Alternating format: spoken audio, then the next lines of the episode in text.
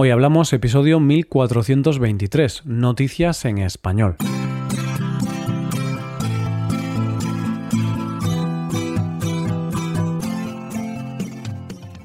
Bienvenido a Hoy Hablamos, el podcast para aprender español cada día. ¿Quieres llevar tu español al siguiente nivel? ¿Quieres mejorar tu gramática y enriquecer tu vocabulario? Te animo a hacerte suscriptor premium para acceder a un montón de contenido para usar en tu rutina de estudio. Puedes hacerte suscriptor premium en nuestra web hoyhablamos.com. Hola oyente, ¿cómo estás? ¿Cómo cuesta el mes de septiembre? ¿Verdad, oyente? La vuelta a la rutina, dejar atrás ese ritmo diferente del verano y pasar de ver puestas de sol en la playa a pantallas de ordenador. Mientras se nos pasa esta morriña, vamos con las noticias de hoy. En primer lugar, veremos qué hay detrás de la gente que se parece entre sí. Después conoceremos la propuesta de un club para evitar el acoso entre sus clientes y terminaremos con la sorpresa de un actor famoso en una boda. Hoy hablamos de noticias en español. Siempre se ha dicho que todos tenemos una persona idéntica a nosotros viviendo en algún lugar del mundo. No sé si será verdad, pero sí es cierto que hay personas que tienen un parecido enorme con otras con las que no están relacionadas. ¿Cuántas veces hemos visto a una persona y hemos dicho, se parece mucho a tal actor o a aquel cantante. Pues bien, en nuestra primera noticia de hoy vamos a hablar de una explicación para esos parecidos más que razonables. Hace unos años, en 1999, el fotógrafo canadiense François Brunel inició un proyecto bastante complicado. Consistía en fotografiar a personas que tuvieran un parecido físico importante, pero sin ser parientes. Parecía que no iba a conseguir a muchas personas así, pero todo lo contrario, consiguió retratar a muchas personas que se parecen entre sí. Este proyecto se podría haber quedado como una mera manifestación artística, pero no. A partir de este grupo de personas se ha realizado un estudio que ha sido publicado por la revista Cell Reports. Los responsables de este estudio son el grupo de Manel Esteller, director del Instituto de Investigación contra la Leucemia Josep Carreras, profesor de investigación y CREA y catedrático de genética en la Universidad de Barcelona. Y este grupo se preguntó, ¿hay algo más detrás de este parecido que un simple parecido físico? Para ello, lo primero que hicieron fue analizar las imágenes de 32 de las parejas fotografiadas. Las sometieron a tres maneras de reconocimiento facial, y en 16 de ellas se dio una identificación similar a la que se da en casos de gemelos. También respondieron a un cuestionario biométrico y de estilo de vida y proporcionaron ADN de saliva para analizarlo. Esto explica el responsable del proyecto. Primero, las personas con parecidos razonables fueron sujetas a programas de reconocimiento facial que permitieron descubrir parejas de individuos que eran casi indistinguibles entre sí.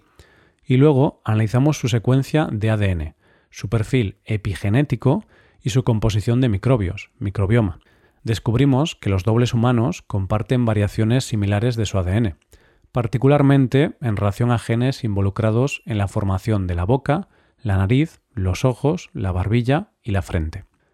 Comprobaron que tampoco había relaciones de parentesco en generaciones anteriores, y aún así, los resultados de los análisis mostraron que 9 de las 16 parejas compartían numerosos poliformismos, 19.277, de un solo nucleódito, el tipo de variación genética más común. Es decir, que había similitudes en el ADN.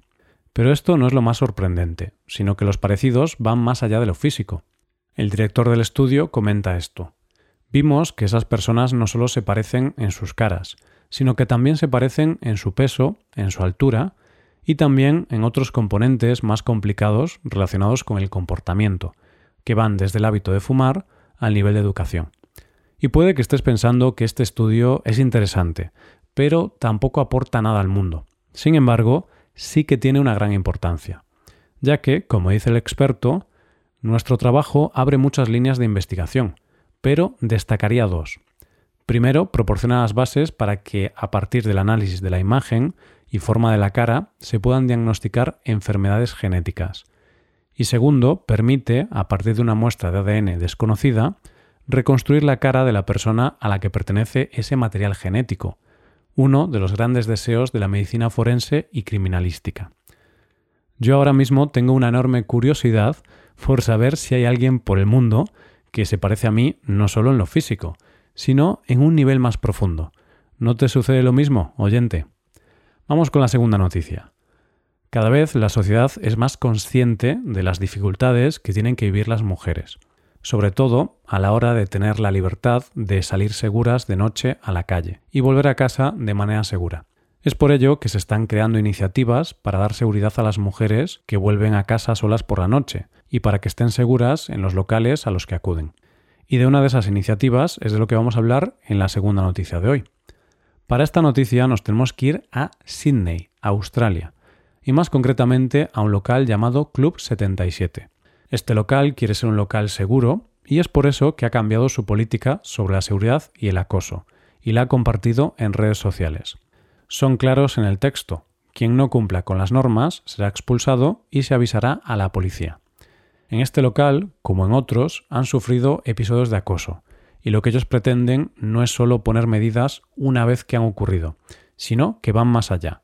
Y es por eso que, tal y como ellos anuncian, se sienten obligados a educar a los nuevos asistentes y ayudarlos a comprender lo que se considera un comportamiento inaceptable dentro del lugar y en la pista de baile. ¿A qué se refieren con esto? Pues desde el local dicen que si una persona acude al local con la intención de ligar, que es lo más natural del mundo, solo podrá hacerlo con el consentimiento verbal de la otra persona.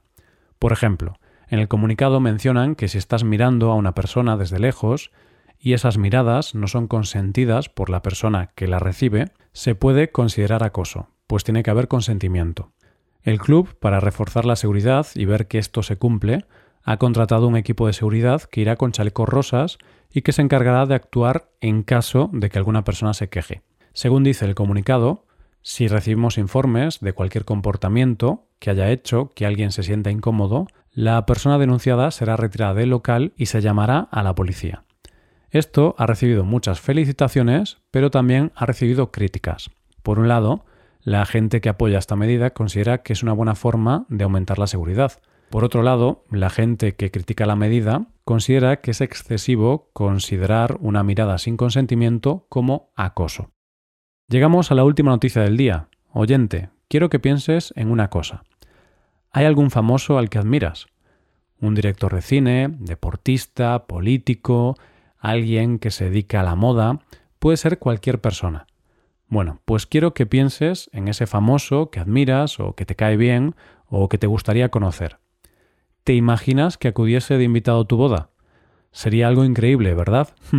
pues algo así, salvando las distancias, sucedió en la última noticia de hoy.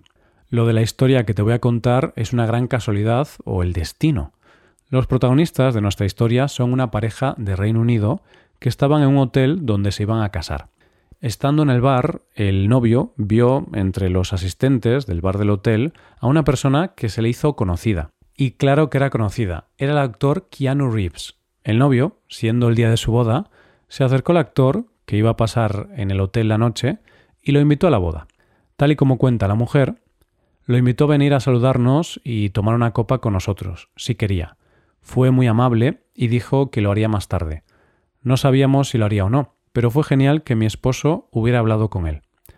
El caso es que al cabo de un rato, una persona del hotel se acercó a los novios y les dijo que había un invitado muy especial fuera y que quería hablar con la novia. Cuando salió, se encontró de frente con el actor Keanu Reeves, que estuvo un rato en el convite. Como ella dice, todo fue muy emocionante. Lo fui a saludar y presentarme. Le ofrecí una bebida, pero él la rechazó y dijo que acababa de tener un vuelo largo, así que no se quedaría mucho tiempo. Pero fue muy amable y amistoso y nos felicitó por nuestra boda. Vamos a parar un segundo, oyente. Imagínate que estás en tu boda y de repente aparece como invitado sorpresa Keanu Reeves o cualquier personalidad que admires. Y no solo aparece, sino que es majo, se hace fotos con los invitados y está un rato en tu boda como uno más de tus amigos o familiares. La verdad es que a mí me haría ilusión. Creo que conozco mejor a Keanu Reeves que algún familiar mío al que solo veo una vez al año y al que tendría que invitar a mi boda. El actor estuvo un rato en la boda, saludó a todo el mundo, se hizo fotos con los invitados y miembros del personal del hotel, y todo con la mejor de las sonrisas. Pues sí que va a ser verdad eso que dicen de que este actor, Keanu Reeves, es muy majo.